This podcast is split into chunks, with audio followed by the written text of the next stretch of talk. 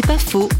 Dès l'annonce du meurtre de leur fille par un récidiviste, Antoine Schluchter et sa famille ont décidé de ne pas ouvrir la porte à la haine.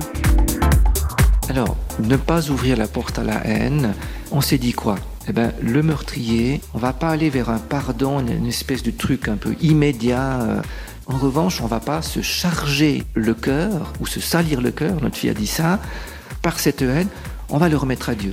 Ça veut aussi dire on va pas porter ce qu'on n'est pas capable de porter. On n'est pas les maîtres et si on s'en rend compte, c'est vraiment dans une situation comme celle-là. Et du coup, on va essayer d'aller sur du constructif.